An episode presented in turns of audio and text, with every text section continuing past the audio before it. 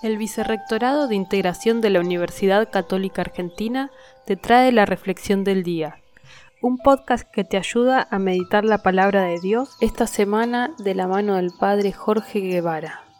Hoy miércoles 5 de mayo el texto del Evangelio es Juan 15, versículo del 1 al 8. Nuevamente Jesús como la verdadera vid y nosotros como los sarmientos.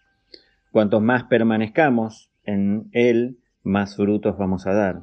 Separados de Jesús no podemos hacer nada, ¿no? Así que, así como Él permanece en el Padre, Jesús nos quiere hacer partícipe de su relación con Dios Padre.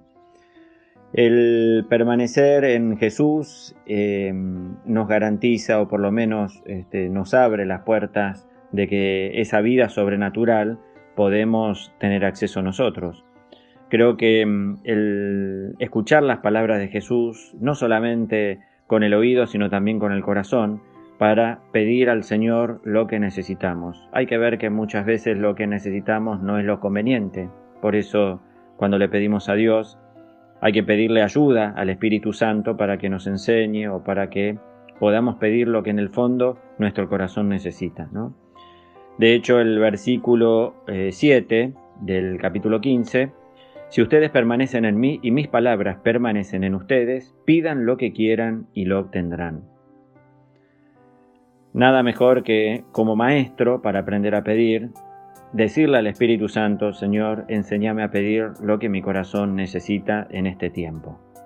Sobre todo para que la paz y la alegría vuelvan a instalarse en cada uno de nosotros.